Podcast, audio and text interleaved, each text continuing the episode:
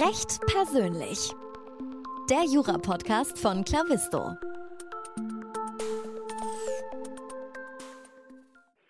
Hallo und herzlich willkommen zu einer neuen Folge des Recht persönlich Podcasts von Clavisto. Mein Name ist immer noch Moritz Mümmler. Ich habe heute Dr. Julia Grothaus bei mir zu Gast.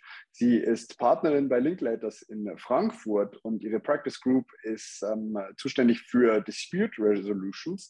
Und ich äh, freue mich ganz besonders, da heute mit ihr darüber zu sprechen. Liebe Julia, herzlich willkommen im Podcast. Hallo Moritz, schön, dass ich da sein darf. Ich freue mich.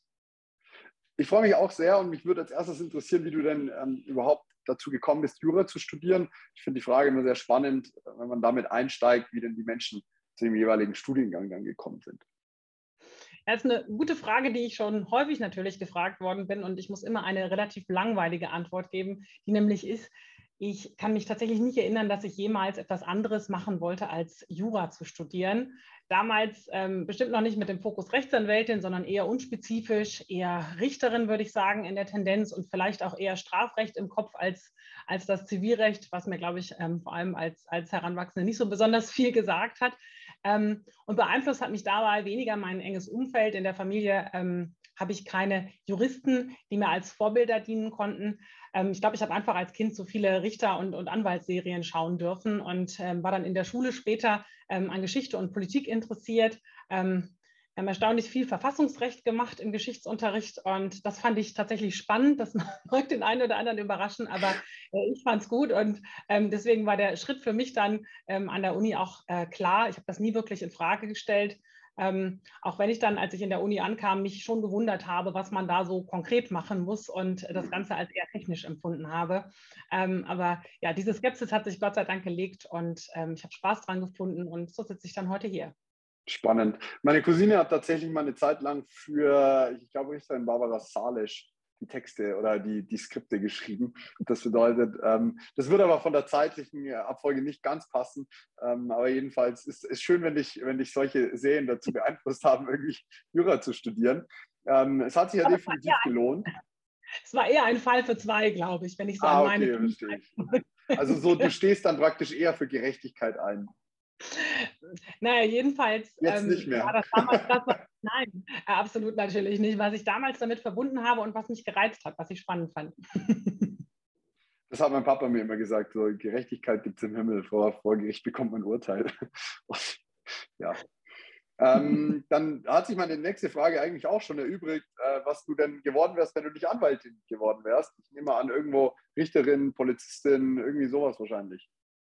Genau, entweder, entweder in die Richtung oder eben dieses Geschichtspolitikinteresse, was ich hatte ähm, und das dann versucht in irgendetwas ähm, ja, zu transferieren, was, was mir die Miete bezahlt hätte. Genau, aber das wäre mhm. auf jeden Fall schwierig geworden. Mhm. Ähm, jetzt hast du sowohl in Bielefeld als auch in Köln studiert.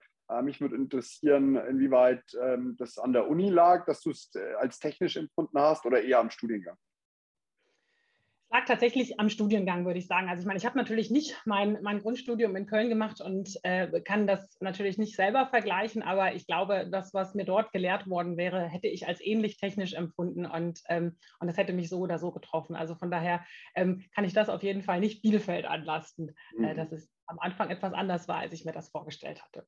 Welche von den beiden Städten hat dir denn besser gefallen? Weil also mit Bielefeld verbinde ich jetzt so gar nichts und mit Köln halt, dass es eine Metropole ist am Rhein. Ähm, deswegen, das würde mich, würde mich sehr interessieren. Ja, also in der Tat ähm, geht es mir da sehr ähnlich. Mir war Bielefeld nicht ganz unbekannt. Ich komme tatsächlich äh, gar nicht so weit entfernt. Ungefähr äh, 40 Kilometer sind es aus meinem Heimatort bis nach Bielefeld. Ähm, und ich habe durchaus etwas damit verbunden und wollte dementsprechend auch tatsächlich eigentlich nicht hin, ähm, sondern ich bin damals wegen der ZVS in Bielefeld gelandet. Die hat damals für NRW die Studienplätze exklusiv vergeben und äh, Landeskinder wurden bevorzugt. Und da hatte ich als, als Niedersächsin eben keine besonders guten Chancen und äh, bin dementsprechend da gelandet und habe dann auch geguckt, dass ich relativ schnell wegkomme. Nach drei Semestern war ähm, das Grundstudium mit, äh, mit der Zwischenprüfung beendet und dann habe ich mich schnell vom Acker gemacht. Ähm, aber in der Retrospektive war nicht alles schlecht, sondern ich habe da auch viele, viele tolle äh, Dinge gelernt und viele tolle Menschen kennengelernt. Also von daher ähm, von der Stadt her Köln, aber Bielefeld ähm, ist besser als der Ruf, sagen wir so. Schön, sehr schön. Welche juristische Fakultät war denn besser? Ja, das ist auch eine gute Frage und die ist tatsächlich nicht so einfach äh, zu beantworten wie die Frage, welche Stadt mir besser gefallen hat. Ähm, Köln ist natürlich als Fakultät viel größer, erhebliche Fremdmittel, renommierte Institute und Professoren. Ähm, und als ich dann nach dem dritten Semester dort ankam und ähm, mich äh, zurechtfinden musste, den Schwerpunktbereich auswählen durfte, fand ich das ideal. Ich glaube, wir hatten irgendwie 15 verschiedene Optionen, die man wählen konnte im Vergleich zu, glaube ich, vier oder fünf damals, die es in Bielefeld gab.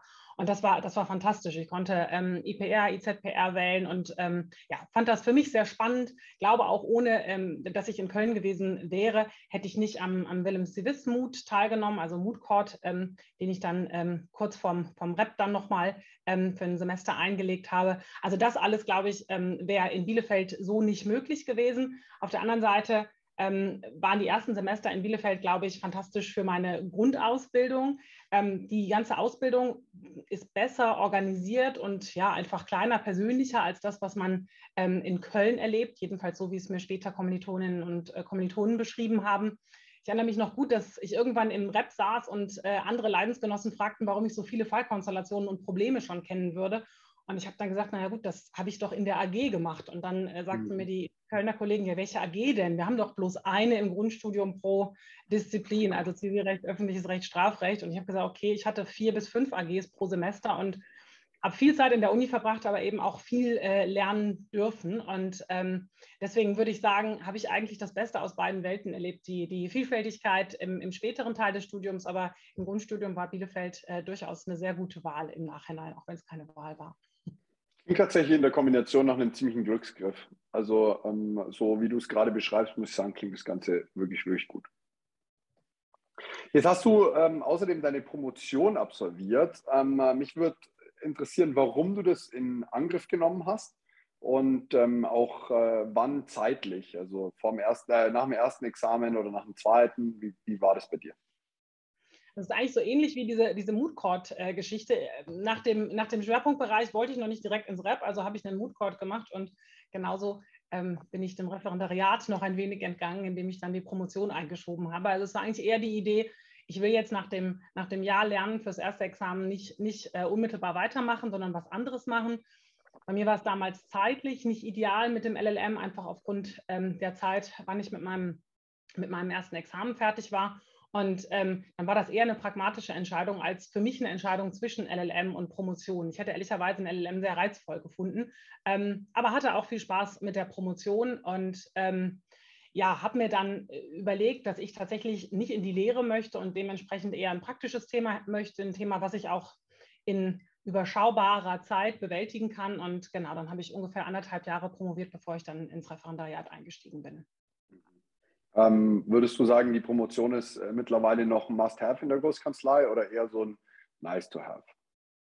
Absolut Nice-to-Have, würde ich sagen. Also ähm, ich würde sagen, die Mehrzahl der Kollegen, die anfängt, doch, sind wahrscheinlich etwas mehr, die kein, äh, keine Promotion haben, als diejenigen, die einen entsprechenden Titel haben. Wir sehen viel mehr ähm, den LLM und freuen uns auch über den, weil er einfach ganz viel von dem vermittelt, was, was bei uns in der praktischen Tätigkeit wichtig ist. Und das sind zum einen sehr gute Englischkenntnisse, aber zum anderen eben auch die, die Fähigkeit und Bereitschaft, ähm, über den Tellerrand äh, zu schauen und, und äh, ja, andere Rechtskulturen wahrzunehmen, sich in denen zu bewegen oder jedenfalls neugierig zu sein und das dann in die eigene Beratung ähm, reinzunehmen. Also von daher glaube ich, ähm, der LLM ist auf dem, auf, auf dem Vormarsch und ähm, ja, und man muss auch nicht das eine oder andere zwingend haben. Also wir haben auch den einen oder anderen Kollegen, der direkt nach dem Referendariat hier anfängt und, und weder noch ähm, sich auf die Fahnen schreiben kann. Das ist auch kein Problem. Ähm, ja, also ein ganz gemischtes Bild. Jetzt hast du vor deinem Berufseinstieg als Associate bei Linklaters schon eine relativ lange Karriere dort absolviert. Also du hast dort äh, Praktikant, äh, ein Praktikum gemacht, äh, warst als Wismit dort ähm, und als Referendarin. Ähm, da muss es dir sehr gefallen haben und ist ja ein super Zeichen für einen Top-Arbeitgeber dann. Ja, absolut. Also das kann ich, kann ich voll unterschreiben. Ich bin tatsächlich seit 2007 dann mit Unterbrechungen im Referendariat ähm, zu der einen oder anderen Station, aber ähm, durchgängig da gewesen und habe, glaube ich, auch ähm, ja, jedes Programm, was wir zu der Zeit so angeboten haben, durchlaufen dürfen und, äh, und war tatsächlich immer sehr begeistert. ich glaube, was mich tatsächlich am meisten begeistert hat, ähm, war das ganz enge Umfeld, mit dem ich äh, arbeiten und in dem ich arbeiten durfte. Ähm, ich habe relativ früh ähm, viel Vertrauen bekommen, auch gerade mit der, mit der Mood Court-Erfahrung, mit dem, mit dem Rechtsenglisch, was ich dadurch hatte, ähm, mit dem Interesse für Schiedsverfahren, ähm, das, glaube ich, im Studium nicht, nicht ähm, immer mitgegeben wird hatte ich gute Voraussetzungen, um einfach von Anfang an ganz viele spannende Aufgaben übertragen zu bekommen. Und ähm, mit den Aufgaben wuchs dann auch die Verantwortung ähm, und, und, gleichzeitig ja eben auch die Herausforderung und das, in was ich hineinschauen durfte. Und ähm, dementsprechend ähm, bin ich immer dabei geblieben. In der Anwaltsstation habe ich mir dann nochmal was anderes angesehen, weil ich die ja, Herausforderung hatte, dass ähm, Köln damals als Standort geschlossen wurde von Linklaters und Düsseldorf aufgemacht wurde. Du wirst dich wahrscheinlich nicht daran erinnern, 2007, 2008 war das. Und ich habe eben im Kölner Büro gearbeitet. Ähm, und ähm, dann ist der Leitpartner, für den ich damals gearbeitet habe, nach Frankfurt gegangen und ich musste mich eben entscheiden, was, was mache ich jetzt. Ähm, hatte schon viele Bewerbungen für, für Kölner Kanzleien in der Schublade, äh, bis ich dann das Angebot bekommen habe, schon damals remote zu arbeiten ähm, und habe dann äh, fortan im, in meinem Büro in Köln gesessen und für Frankfurt gearbeitet, bin nur zu Terminen hergekommen. Also habe sehr viel Flexibilität die ganze Zeit bekommen, mhm. aber dementsprechend ähm, im Referendariat auch gedacht, ich muss mir jetzt noch mal was in Köln anschauen, weil ich muss mich wirklich äh, bewusst entscheiden, äh, breche ich jetzt zum Berufseinstieg alle Zelte in Köln ab oder ähm, bleibe ich doch hier und finde hier einen anderen Arbeitgeber. Und ähm, ja, wie es, glaube ich, häufig so ist, wenn man lange Zeit ähm, in einer Kanzlei war, sich da sehr wohl gefühlt hat im Team und äh, auch ja unter den Referendarinnen und Referendaren, ähm, dann bleibt man doch eher da und, und das Neue, was man nur kurz kennenlernt, hat nicht so wirklich eine Chance. Und dementsprechend bin ich dann 2011 mit meinem Mann gemeinsam hier nach äh, Frankfurt und habe hier den Berufseinstieg. Schön. Sehr schön. Ähm, äh, Jetzt würde mich interessieren, wie du damals halt deine Station äh, wahrgenommen hast oder den Karriereeinstieg. Ähm, wie, wie war das damals für dich? Jetzt, mein, mein, du, du sprichst davon, als wäre es schon ein bisschen her. Ich sehe jetzt nicht dein Alter, sondern lediglich über, über Video. Ähm, du schaust auf jeden Fall noch nicht so aus, als wärst du schon 15 Jahre im Beruf. Ähm, und insoweit würde mich, das, würde mich das sehr interessieren. Tja, wie war der Berufseinstieg? Also ähm, tatsächlich hat sich, glaube ich, für mich gar nicht arg so viel verändert, weil ich ja vorher in dem Team schon war. Ähm, was sich natürlich verändert hat, und das fand ich damals durchaus anstrengend, ist, dass man auf einmal äh, fünf Tage die Woche äh, den ganzen Tag im Büro sitzt und, und äh, viele Stunden hier verbringt und nicht die Abwechslung hat, die man im Referendariat oder auch während der Promotionszeit so hatte. Ich glaube, das, das äh, fand ich anders und dann muss man natürlich in eine neue Rolle hineinwachsen, weil man eben nicht mehr derjenige ist, der einzelne äh, Fragestellungen äh, und Themen auf den Tisch gelegt bekommt, sondern, sondern sukzessive eben viel größere Verantwortung hat und, und Mandate mit weiterentwickeln darf. Und ähm, ja, ich glaube, das ist etwas, was für jeden herausfordernd ist. Und gleichzeitig war es natürlich bei mir so, ich habe ja eben gesagt, ich habe viel aus Köln für Frankfurt gearbeitet. Ähm, das für mich eine große Aufgabe war, mir einfach ein gutes Netzwerk intern aufzubauen, weil das einfach gut oder besser geht, vor allem damals besser ging, als eigentlich alle noch im Büro saßen und ähm, man, man nicht so viele hatte, die, die regelmäßig ähm, äh, remote gearbeitet haben, ja, dass man sich eben die entsprechende Basis schafft und ähm, sowohl mit den Peers als auch ähm, mit den seniorigeren äh, Kolleginnen und Kollegen zusammenarbeitet und sich dadurch auch intern einfach ähm, einen Namen schafft und, und zum Ansprechpartner wird für andere. Jetzt kann ich hier gleich die Frage dazwischen schieben. Ist das der Grund, warum du äh, jetzt Partnerin bist? Weil du das früh verstanden hast? ähm, äh, es gehört sicherlich mit dazu, sagen wir so, genau. Ich glaube, ich glaube, das ist ganz klar. Ich glaube aber gleichzeitig, ähm, dass wir institutionalisiert sehr viel dafür tun, damit es allen bewusst wird, dass das ein großes Thema ist. Also ähm, was es bei uns ähm, intern, wie bei, äh, glaube ich, allen anderen äh, großen Kanzleien gibt, ist, dass wir, dass wir ganz viele verschiedene äh, Kurse haben, äh, bei denen wir eben allen ermöglichen, die jeweiligen Peers kennenzulernen, also insbesondere auch international ähm, die Leute ähm, auf Kurse schicken und äh, dort so gebe ich das jedenfalls immer äh, meinem Team mit, der Fokus auf der Kaffeepause und an der Bar und wie auch mhm. immer im Restaurant liegt und nicht unbedingt ähm, auf den Inhalten, die man da vermittelt bekommt, die auch wichtig sind, aber die häufig ähm, nicht, so, ähm, nicht so wichtig sind wie eben äh, das, was man, was man nebenher schafft, sich dieses Netzwerk ähm, zu erarbeiten. Und das Gleiche haben wir auch hier äh, in Deutschland und auch dann äh, am Standort hier in Frankfurt von daher glaube ich, ähm, ja, ähm, Bewusstsein sollte es allen. Die Frage ist immer, wie aktiv macht man es wahrscheinlich. Mhm. Ähm, davon hängt sicherlich auch ab, ähm, wie viel Unterstützung man dann hat, wenn es irgendwann ins Partnerrennen geht. Ja. Ich glaube, es ist auch ganz wichtig, dass man das auf eine authentische Art und Weise macht und nicht, weil man Partner werden möchte, weil das, glaube ich, fällt auf. Aber ähm, deswegen war die Frage schon bewusst auch so, äh, so gestellt, weil ich schon das Gefühl habe, dass du das, wenn du so früh begonnen hast, damit einfach äh, auch mit deinem Umfeld zu arbeiten, ähm, eine, eine, ganz andere Authentizität dahinter liegen hast und ähm, das, das wahrscheinlich auch dann ein großer treibender Faktor ist. Jetzt äh, würde mich zu deiner Praxisgroup äh, tatsächlich interessieren, was denn äh, Dispute Resolutions sind. Ähm, wie kann ich mir dein deinen Arbeitsalltag vorstellen? Ich kann mir vorstellen, dass er irgendwie was mit Streitbeilegung zu tun hat. Äh, du hast vorhin Schiedsverfahren gesagt. Äh, nimm uns doch mal so ein bisschen in deine, in deine Arbeit mit.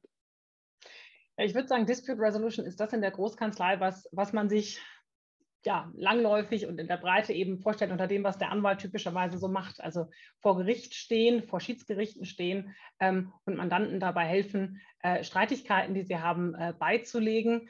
Und ähm, das machen wir in anderen Rechtsgebieten, als das ähm, ja, kleinere Sozietäten oder vor allem äh, Einzelkämpfer so tun. Das heißt, es sind in aller Regel ähm, Rechtsgebiete, Fachgebiete, die sich, die sich anschließen an das, was unsere Kollegen in den Transaktionspraxen machen. Also das, was ich äh, vor allem mache, äh, sind gesellschaftsrechtliche Streitigkeiten, insbesondere ähm, nach Unternehmenstransaktionen in meinem Fall, aber auch wenn es darum geht, ähm, dass beispielsweise äh, Geschäftsleiter ähm, gekündigt werden und äh, abberufen werden und es dann darum geht, entsprechende Rechtsstreitigkeiten beizulegen. Das ist so ein Teil.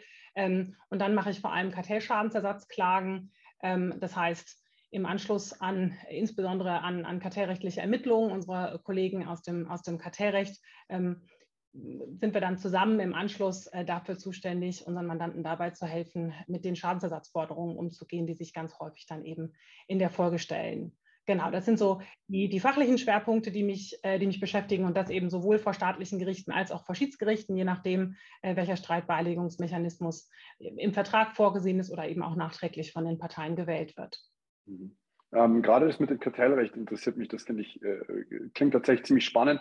Heißt praktisch, ähm, es kommt eine Behörde, ähm, leitet ein Verfahren ein und aufgrund dessen kann man nicht mehr so arbeiten wie vorher und ähm, deswegen entsteht ein Schaden oder wie, wie darf ich mir das ähm, jetzt in so einem Fall vorstellen? Ja, also genau, Ausgangspunkt sind in aller Regel ähm, kartellbehördliche Ermittlungen, entweder durch das Bundeskartellamt oder durch die EU-Kommission, die dann häufig durch Bonusantragsteller, also Unternehmen, die sagen, hier ist bei uns intern was aufgekommen, was, was nicht richtig gelaufen ist und das möchten wir melden, ähm, mit dem Ziel, dadurch von, von, der, von dem Bußgeld befreit zu werden, äh, aufkommt. Und dann äh, gehen die Kartellbehörden los, ermitteln ähm, in aller Regel bei den anderen Unternehmen, die beteiligt sein sollen, mutmaßlich an der Absprache. Und dann ist es eben so, dass unsere äh, Kartellrechtler äh, zuerst angerufen werden und dann den Unternehmen zur Seite stehen, dabei das erstmal ja, intern zu ermitteln und, äh, und dann zu begleiten während des laufenden Verfahrens. Und da werden wir dann eben als, als ja, Prozessrechtsspezialisten häufig eben auch währenddessen schon äh, eingeschaltet, um zu schauen, dass wir die Weichenstellungen für die sich anschließenden ähm, Schadensersatzklagen richtig stellen. Genau, und wenn dann irgendwann das, das ähm, kartellbehördliche Verfahren abgeschlossen ist, ähm, dann ist es in aller Regel so, dass Vertragspartner ähm, aber auch Endkunden teilweise ähm, hervortreten und sagen, sie hätten aufgrund ähm, des bewussten Verhaltens einen Schaden erlitten und ob der denn tatsächlich dann ersatzfähig ist ähm, und das Verlangen berechtigt ist, ähm, darum kümmern wir uns dann ganz häufig im Verhandlungswege, aber eben äh, teilweise auch vor Gericht. Also praktisch anders, als ich es äh, eingangs äh, gefragt hatte, äh, gegenüber dem Unternehmen und nicht gegenüber der Behörde. Sprich, wenn, genau, also, wenn, wenn, wenn äh, irgendjemand äh, aufgrund dieses Fehlverhaltens des Unternehmens gegebenenfalls Schadensersatzklagen hat. Genau, also die Behörde ähm, legt, der, legt der betroffenen Gesellschaft in aller Regel ein Bußgeld auf, wenn, ähm, wenn entsprechende äh, Verstöße sich dann eben bestätigen in den laufenden Ermittlungen. Und ähm, darüber hinaus kommen dann im Anschluss eben Geschädigte, die sagen, und dieses Verhalten, was dort bewusst wurde, das hat bei mir zu einem Schaden geführt und deswegen äh, möchte ich entsprechenden Ausgleich. Das klingt sehr spannend. Was betrachtest du als die klassischen oder die besonders in deinem Beruf äh, hervorkommenden Herausforderungen ähm, für, für genau deine Tätigkeit? Ich glaube, was, was ganz wichtig ist, aber das ist glaube ich, bei, bei vielen ähm, meiner, meiner Kollegen auch in anderen Fachbereichen so, ist ständiges ähm, neu priorisieren. Ich, ich glaube, wir haben einfach sehr viele parallel laufende ähm, Verfahren. Es gibt manche Verfahren, die begleiten mich schon seit über zehn Jahren, seitdem ich als Anwältin angefangen habe. Und dazu kommen natürlich ähm, im Verlauf der Zeit immer weitere Verfahren. Und man muss dann einfach ständig schauen bei, bei neuen Themen, die reinkommen, ähm, wie gewichtig, wie dringend äh, ist etwas und sich dann dementsprechend ähm, mit dem Team zuwenden und überlegen, wie man, wie man die anderen Bälle in der Luft hält. Also das ist für mich tatsächlich äh, eine ganz besondere Herausforderung. Ähm, aber auch das, was tatsächlich Spaß bedeutet, weil man eigentlich morgens ins Büro kommt und ähm, nicht weiß, wie der Tag enden wird. Also ich würde sagen, in 80 Prozent der, der Fälle ähm, mache ich am Tag nicht das, ähm, von dem ich geplant habe, dass ich es machen würde, sondern habe irgendwas äh, ändern müssen. Und ähm, das bringt dann natürlich mit sich, dass man ja ähm, natürlich viele E-Mails hat, ganz klar, aber auch ganz viel am, am Telefon hängt, aber auch ähm, häufig die, die Köpfe mit dem Team zusammensteckt und überlegt, wie man eben mit den Herausforderungen umgeht, die sich da so stellen. Spannend. Ähm, mich würde dann interessieren, gerade weil du so einen aufreibenden, äh, ja, energiegeladenen Job hast, äh, mich interessieren, wenn du denn mal der Freizeit findest, äh, was, was du denn dazu ähm, äh, unternimmst, um das so ein bisschen, um so ein bisschen rauszukommen. Also ich unterscheide tatsächlich in meinem Leben zwei Zeiträume, die, bis ich meine Kinder bekommen habe und die seitdem. Äh, in der Zeit davor habe ich äh, ganz, ganz viel äh, Wert auf Sport gelegt. Das ähm, hat mir tatsächlich unheimlich äh, viel gegeben, den Kopf frei zu bekommen äh, und sich auf was anderes zu konzentrieren. Aber auch äh, Reisen und vor allem mit Freunden treffen. Das waren so die Dinge, die, die mir ganz ähm, wichtig waren und die mir hoffentlich auch bald wieder mehr möglich sein werden. Ich habe ähm, vor ziemlich genau fünf Jahren, heute ist der ja, 28. genau, ähm, am 20. Äh, ähm, März 2017 sind meine Töchter geboren. Ich habe Drillinge bekommen, drei. Oh, äh, wow. Ähm, und äh, die haben alles auf den Kopf gestellt, was äh, bis dahin so galt in meinem Leben. Und äh, seitdem die auf der Welt sind, haben die natürlich ganz klar ähm, gemeinsam mit meinem Mann die, die Nummer eins und würde ich sagen, auch meine Freizeit exklusiv, wenn man ganz wow. ehrlich ist. Ja, gut, also ich kann, ich mein, also ich bin gerade ein bisschen sprachlos, weil wenn ich Drillinge höre, muss ich, muss ich gerade daran denken, dass ich eine zweieinhalbjährige Nichte habe und äh, wenn dann noch ein zweites oder ein drittes, ja, oh Gott, also da, da ist man beschäftigt. Ich kann das, ich kann diese, die zeitliche, ähm, die zeitliche Zäsur kann ich auf jeden Fall verstehen. Jetzt bist du Mitglied des internationalen ESG-Teams äh, mit Fokus auf Nachhaltigkeitsfragen und verbundenen äh, Haftungsrisiken. Ähm, äh, mich würde interessieren, was, was darf ich mir darunter vorstellen? Ich habe das noch nie gehört. Was äh, machst du da? Okay, dann fangen wir vielleicht mal ähm, mit dem Akronym ESG an. Ähm, ESG steht für Environmental Social Governance, also übersetzt ähm, den drei großen Themen, glaube ich, die, die einfach ja das Thema unserer Zeit sind, ähm, wenn man mal von, von ähm, ja, all den anderen Themen, die uns aktuell beschäftigen, äh, absieht. Ähm, Nachhaltigkeit, ähm, Klimawandel, Generationengerechtigkeit und damit verbundene ähm, Themen eben auch, um die sich Juristen kümmern müssen ähm, und wollen. Also ich, ich mache es tatsächlich sehr gerne und als, als Herzensthema das Thema ESG ist einfach so breit und weit. Ähm, ich finde es immer tatsächlich schwierig, wenn man sagt, ich bin Experte äh, dafür.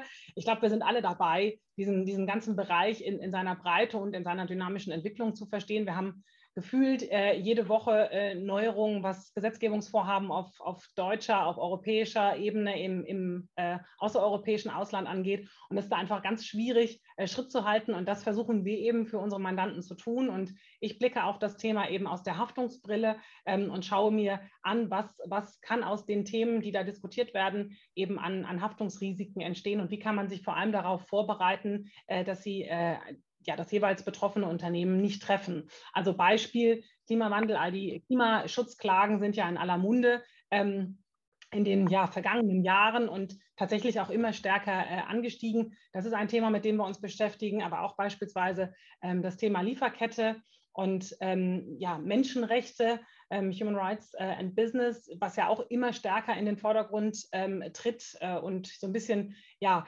ähm, das stiefmütterliche Dasein, was es in der Vergangenheit hatte, ähm, wirklich beendet hat durch das Lieferkettengesetz, was wir jetzt hier in Deutschland haben, aber eben auch das Gesetzgebungsvorhaben auf europäischer Ebene. Und auch da haben wir eben viele Haftungsfallen für Unternehmen, denen man sich eben ähm, widmen muss, um, um sie zu verhindern und, äh, und nicht später äh, am Pranger zu stehen für Dinge, mit denen man tatsächlich ja auch als Unternehmen einfach nicht in Verbindung gebracht werden möchte. Mhm. Ähm, jetzt interessiert mich tatsächlich noch ein bisschen die, die, so ein ganz bisschen die Struktur. So, wenn, wenn man sagt internationales ESG-Team, ähm, von wem? Also wer, wer, wer stellt dieses Team? Also das ist unser Team bei, bei Linklaters, okay. das sich um das Thema kümmert. Das heißt, Verstehe. wir haben einfach in den ähm, diversen Fachbereichen, die wir haben und dann eben auch ähm, international vor allem ähm, ein Kompetenzzentrum, weil wir einfach sagen, das ist kein Thema, dass man sich wirklich aus, aus der Brille eines Fachbereichs oder auch nur ähm, eine, einer Jurisdiktion äh, widmen kann, sondern man muss das holistisch betrachten, ähm, weil einfach viele der Mandanten, die wir beraten, äh, nicht nur in einer Jurisdiktion äh, tätig sind oder jedenfalls Lieferketten haben, wie ich es gerade beschrieben habe, die, die global sind. Und äh, dementsprechend ist es eine ganz wichtige Sache, dieses Thema ja, einfach ganzheitlich zu betrachten. Und da haben wir eine Reihe von äh, Kolleginnen und Kollegen weltweit, ähm, die das zu einem Schwerpunkt ihrer Tätigkeit äh, gemacht haben. Und genau, deren Teil bin ich. Mhm. Dann macht es ja absolut Sinn, äh, dass auch ein, ja, ne, oder es ist absolut sinnvoll, dass äh, Linklaters auch eine entsprechend große Kanzlei ist mit, mit weltweit Tätigkeitsgebieten, ähm, damit man einfach das Ganze wirklich vollumfassend darstellen kann. Also ähm, das klingt auf jeden Fall sehr schlüssig. Ähm, wo siehst du da die größten Herausforderungen äh, gerade? Also ich glaube, die äh, größte Herausforderung liegt einfach in der Dynamik und der Tatsache, also jetzt gerade aus der, aus der Haftungsbrille, dass ähm, wir Prozessrechtler die Dinge ja immer ähm, in der Rückschau betrachten. Ja? Und wenn man jetzt zum Beispiel alleine anschaut, den Themenbereich Organhaftung, ähm, da haben wir teilweise eben Verjährungsfristen, die dauern äh, zehn Jahre. Ja?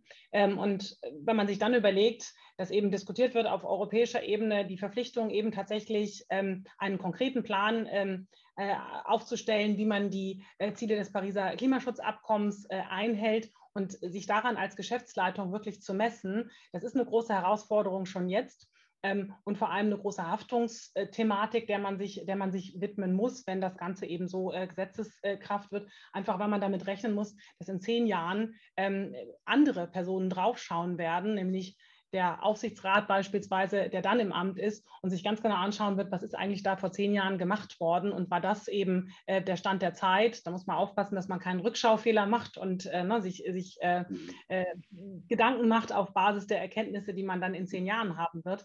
Ähm, aber ja, also kurz gesagt, die Dynamik des ganzen Bereichs und, ähm, und die Bedeutung für Haftungsthemen. Das ähm, ist so ein, eines der großen Themen und äh, dem müssen sich unsere Mandanten jetzt stellen. Ähm, sehr, sehr spannend. Vielen Dank für die Zusammenfassung. Mich äh, wird auch jetzt noch zum äh, Abschluss, bevor wir irgendwie in, in unser kurzes Frage-, kurze Antwortspiel gehen, äh, zwei Sachen interessieren. Und ich fange mal äh, mit der allerersten an. Was war die beste Entscheidung deiner bisherigen ähm, beruflichen Laufbahn? Hm.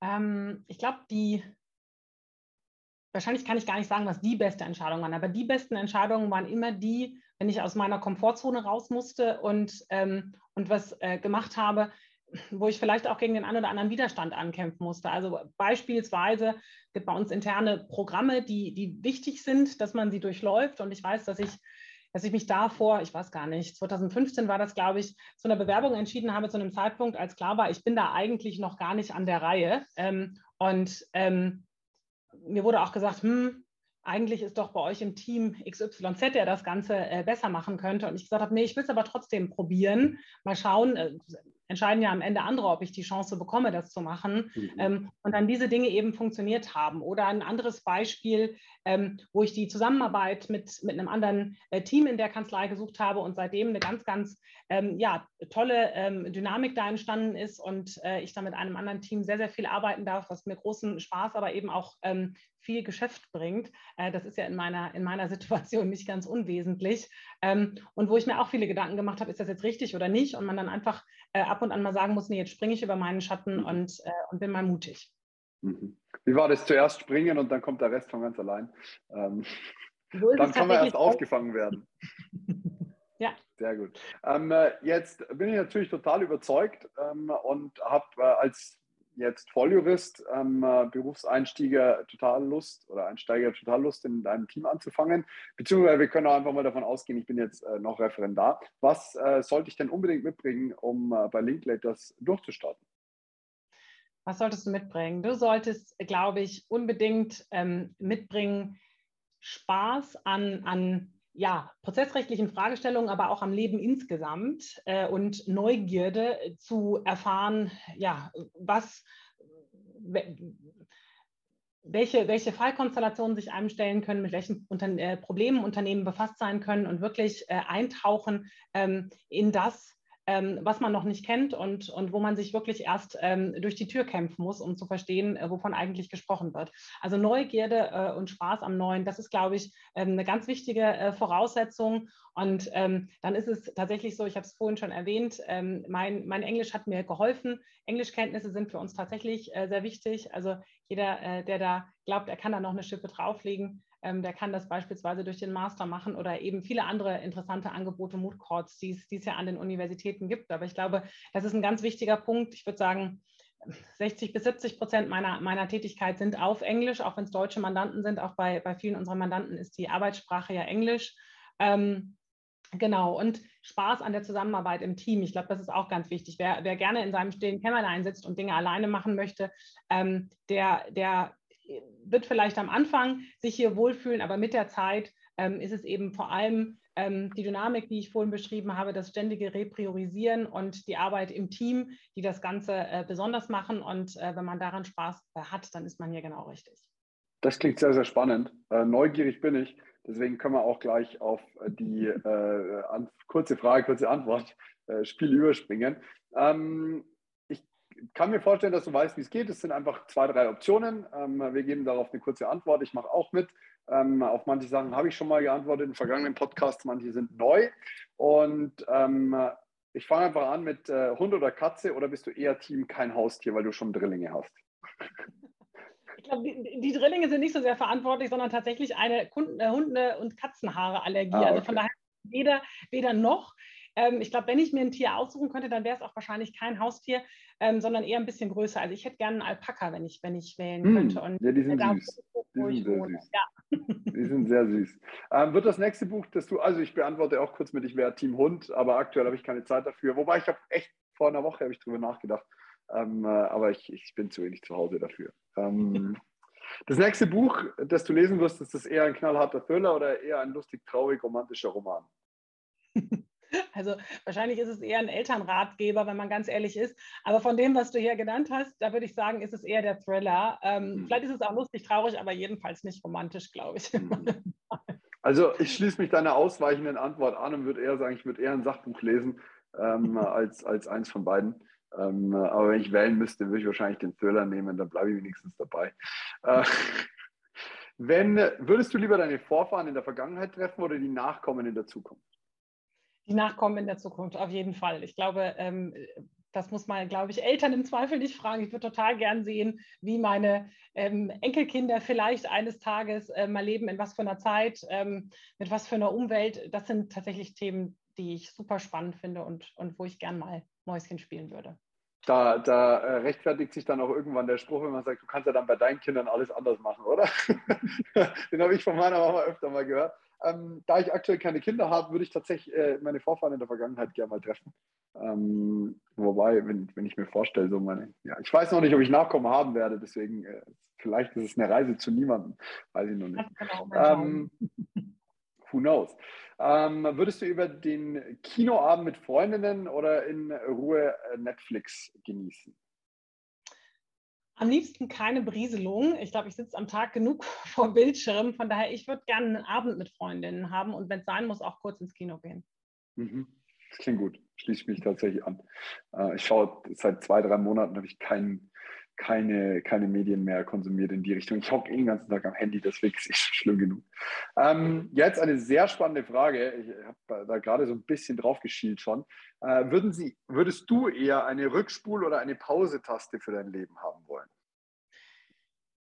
Ich würde eine Pause-Taste haben wollen. Und zwar Pause deshalb, weil ich tatsächlich die Zeit, also ich bin ähm, 38, super anstrengend finde, gerade weil gefühlt alles gleichzeitig passiert. Ne? Ich habe beschrieben, ich habe meine drei Mädels da zu Hause, die total äh, ähm, super sind, aber natürlich auch ähm, durchaus ähm, anstrengend sein können. Und gleichzeitig habe ich diesen Job, der mich total erfüllt, der mir super viel Spaß macht, aber bei dem es auch selten ein Limit gibt. Und ich glaube, ich würde mir ab und an gern mal die Pause-Taste wünschen und einfach im Moment sein und den genießen können, ähm, ohne ständig das Gefühl zu haben, das eine oder andere bekommt gerade zu wenig Aufmerksamkeit. Ich habe tatsächlich, also ich habe schon das Gefühl, dass ich so eine Pause-Taste in meinem Leben habe. Ich drücke sie nur nicht oft genug. Also ich habe schon die Möglichkeit, so mal eine Sekunde zu nehmen, rumzuschauen, zu sagen, ach schön, wow. Ähm, ich würde tatsächlich, der einzige Grund, die Rückspultaste nicht zu wählen, ist, weil ich glaube, es macht das Leben zu einfach. Also das wäre so, ich, ich, würde sie so gerne haben, aber gleichzeitig ist die größere Challenge, sie nicht zu bekommen, weil ich merke so, wenn ich Schach spiele am Handy mal, Schachcomputer, es kommt selten vor, aber dann, wenn du diese Zurücktaste hast und den Versuch nochmal machen kannst, das macht das Ganze, das macht die ganze Challenge kaputt. Das macht so dieses, das ist so wie, wenn wir nicht sterben würden, dann wäre das Leben nicht lebenswert, weil du, es gäbe gar keinen Punkt zu leben. So, das ist so eine sehr philosophische Geschichte. Also safe würde ich die Rückspultaste haben wollen, aber es wird, also ich, ich weiß halt, dass ich mich damit selber anlüge und mir selber irgendwie eine Geschichte erzähle. Ja, ich glaube, dem kann ich nur zustimmen. Nee, ich glaube, man lernt so viel aus seinen, aus seinen Fehlern und, ähm, und auch Fehler machen lernen ist total wichtig. Von daher hm. ähm, nicht zurückspulen, nach vorne. Absolut. Würdest du lieber äh, nie wieder Musik hören oder immer den gleichen Song? Also ich war als Kind tatsächlich mal in einem Ferienpark mit meinen Eltern und da kam im Schwimmbad immer derselbe Song. Deswegen weiß ich, wie furchtbar das sein kann. Ich kann den bis heute äh, singen äh, mit meiner Schwester gemeinsam. Ähm, ich glaube, ich würde lieber nie wieder Musik hören und selber singen. Das ist eine coole Idee. Also ich würde mir einen coolen Song aussuchen und dann immer nur hören, wenn ich Lust drauf habe. Das ist die ähm, Alternative. Entscheidest du nach Logik oder nach Bauchgefühl? Das ist eine super schwierige Frage. Am Ende, glaube ich, würde ich sagen, erst die Logik und dann entscheidet am Ende der Bauch. Bei mir ist genau andersrum. Ich habe das Gefühl, der Bauch hat schon entschieden und die Logik rechtfertigt. Also so, man, find, man findet Gründe. Ähm, liebe Julia, vielen, vielen Dank für dieses wunderbare Gespräch. Es war sehr, sehr spannend mit dir. Ich wünsche dir sehr viel Geduld. Ähm, eine, eine Pausentaste ab und zu im Leben. Für mich ist es die Meditation. Das hilft mir ungemein, jeden Morgen mal fünf Minuten da zu sitzen, nichts zu denken, nichts zu machen. Ähm, vielleicht, vielleicht findest du diese Pausetaste auch ab und zu. Das ist eine gute Anregung. Das habe ich tatsächlich in der Vergangenheit mal gemacht und ist alles verloren gegangen. Ich, ich nehme das mal als äh, wunderbare Anregung des, unseres heutigen Gesprächs mit und danke dir sehr für die Einladung. Es hat sehr viel Spaß gemacht. Vielen Dank. Sehr, sehr gerne. Ich wünsche dir alles Gute. Mach's gut. Ciao, Servus. Danke. Tschüss. Ich hoffe, dir hat die heutige Episode gut gefallen. Wenn du Fragen, Kritik, Anregungen oder Feedback für mich hast, dann freue ich mich auf deine E-Mail an podcast.klavisto.de. Apropos Klavisto, bist du schon Mitglied bei unserem Förderprogramm für Nachwuchsjuristinnen und Nachwuchsjuristen? Wenn nicht, dann geh jetzt auf clavisto.de und bewirb dich um einen Platz in unserem Förderprogramm. Als Clavisto-Talent bieten wir dir die besten Karrierechancen und deinen Weg in eine Top-Kanzlei. Darüber hinaus haben wir noch einige Förderleistungen, die auf dich warten, darunter zum Beispiel das Use-Abo, ein JA-Abo, Gesetzestexte und auch ziemlich coole Schönfelder Taschen von The Loyal One.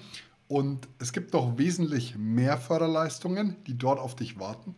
Wir freuen uns auf deine Bewerbung. In diesem Sinne, bis zum nächsten Podcast. Mach's gut. Tschüss.